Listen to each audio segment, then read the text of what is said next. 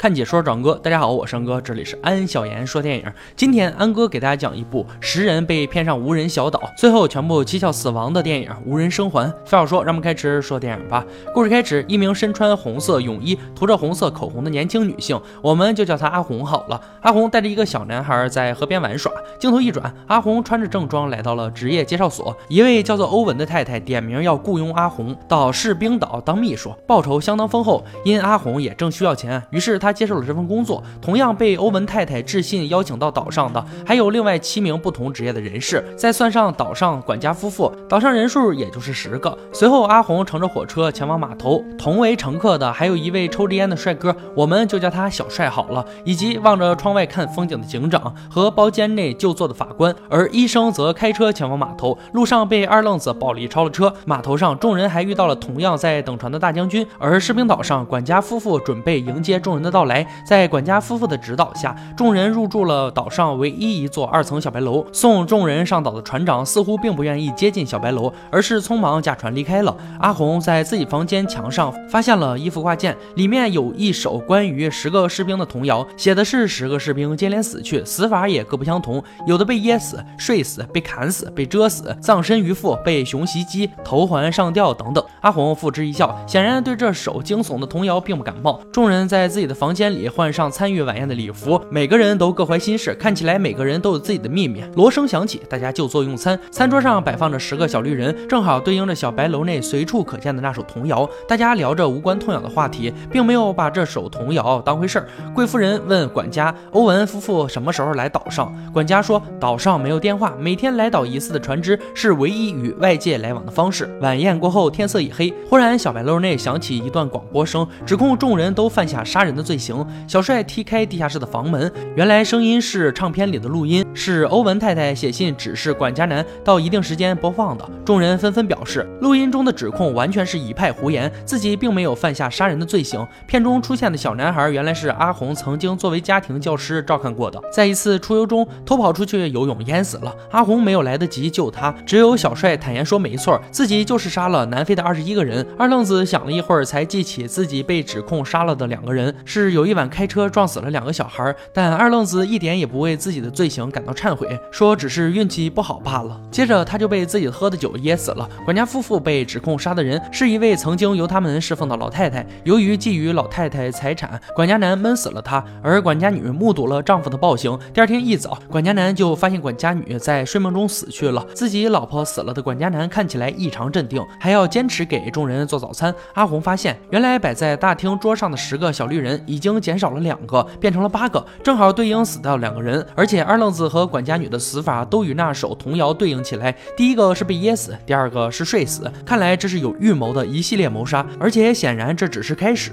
众人意识到生命的威胁而十分恐慌，希望搭上早晨前来的船只离开士兵岛。而管家男表示仍旧要留在岛上坚守岗位。大将军回忆起战争时期，他从副官亨利的衣服中翻出了自己妻子写给亨利的情书。这下是真的戴绿帽子了。大将军气愤不已，于是将副官派遣去了前线。副官就在执行任务中牺牲了。从记忆回到现实，小帅怀疑欧文其实早就在岛上，并且暗中谋杀了二愣子和管家女。小帅和警长来到小白楼外面进行搜寻，试图找到欧文先生的踪迹。而警长口中所称那个自己跌下楼梯摔死的兰德，实际上是警长由于仇视同性恋而踢打致死的。大将军告诉阿红，自己妻子在战后死于流感，他很后悔没有成全妻子和副官。大将军意识到欧文夫妇不会来岛上了，而剩下的人也都会死在岛上，无人可以生还。贵夫人跟阿红说起自己曾经有一个是孤儿的女仆，女仆未婚先孕，求助于贵夫人。贵夫人将女仆扫地出门，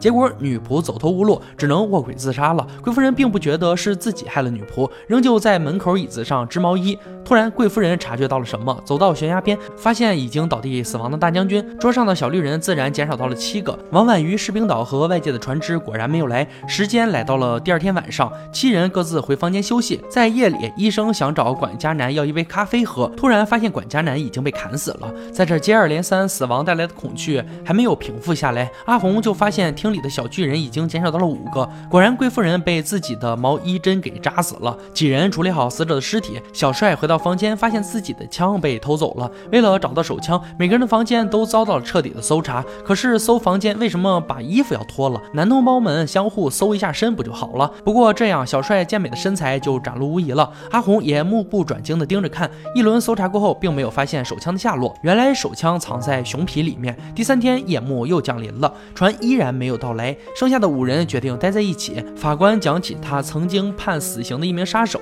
杀手用一本日记记录了自己杀的所有人，并且从杀人的罪行中感到的是快感，而不是愧疚。熬到半夜，没有什么事情发生。法官表示自己想一个人静静。可想而知，下一个要挂的是法官了。阿红在自己的房间里面尖叫，晕倒了。小帅、医生和警长闻讯而来。当意识到法官没有出现时，众人发现了头部中枪而死的法官。剩余四人此情此景下，索然变得豁然了。他们纵情寻欢作乐，甚至一遍一遍地播放他们指控的录音。看对眼的阿红和小帅，终于在面临看起来必死的局面时，走到了一起，实现了生命的大和谐。半夜，医生离开了小白楼，警长和小帅追了出去，却没有找到医生。小帅回到房间，发现自己的手枪已经被放回了自己的床上。警长承受不住压力，向阿红和小帅承认了自己杀死兰德。三人决定去悬崖边生火呼救，希望能被对岸的人发现。但警长却没有来到悬崖边。小帅回去后，发现警长已经被一刀刺死了。阿红和小帅跑到悬崖边，发现了已经死亡的医生。医生的手早就患有帕金森，但为了延续自己的外科事业，他仍旧操作了一名女病人的手术，结果害死了女病人。阿红深陷，除了自己之外，仅剩的小帅就是杀死所有人的凶手。于是趁小帅不备，夺走了枪，开枪杀死了小帅。昨晚你还和人家你侬我侬，到了白天就要搞死人家。阿红，你真的太善变了。小男孩死亡的真相其实是阿红看上了小男孩叔叔雨果，但是由于小男孩的存在，雨果不能继承已故小男孩父亲的遗产，于是阿红就有了让小男孩游到远处的石礁处玩耍，在小男孩溺水时故意拖延施救，希望小男孩死后雨果可以继承遗产，然后迎娶他。然而雨果识破了阿红的诡计，身为体育教师的阿红怎么可能能游不过小男孩？精神已然崩溃的阿红回到小白楼，在发现自己房间里已经准备好绳索时，不由自主地套上了绳索。此时房门缓缓打开，真正的凶手出现了。出现的人居然是已经死亡的法官。法官借助动物的内脏伪造了自己的死亡。原来法官已经是癌症晚期，是他借用欧文夫妇的假身份，将众人召集到士兵岛一一杀死。因为这些人都是犯有杀人罪，却没有得到应有的惩罚。法官抽走了阿红垫在脚底的椅子，阿红被绞死了。由于处死了众人，法官也犯下了杀人罪行。于是法官用最后一发子弹结束了自己的生命，在石本岛留下了十人全部死亡的谜案。下面来说说观后感，《无人生还》是由阿加莎·克里斯蒂小说改编而成，很多剧情其实不难看出，一个完美的案件依赖的是幕后真凶心思缜密的布局。他提前收集整合了全部信息，挑选人物并了解其性格，预知把这些人物结合在一起，当死亡一步步来临，将发生的故事走向被留在最后的人最复杂也最邪恶，他们之间可能会尽情猜忌并互相厮杀。这种情形下还要保全自己全身而退，所以真凶必须具有最高级的智谋和情商。可以说这个人物是最不好把握的，既不能太锋芒毕露，又不能毫无存在感。他可是这个迷局的最终大 boss，阿加莎·克里斯蒂的化身啊！值得庆幸的是，演员选的很好，老戏骨，一个符合人物身份和形象的优雅老者。关于这样的演员和角色，无需多说，他们自成一部剧的风骨，很值得一看的 BBC 英剧。好了，今天解说就到这里吧。喜欢哥解说，别忘了关注我哦。看解说长哥，我是安哥，欢迎大家订阅我频道，每天都有精彩视频解说更新。我们下期再见。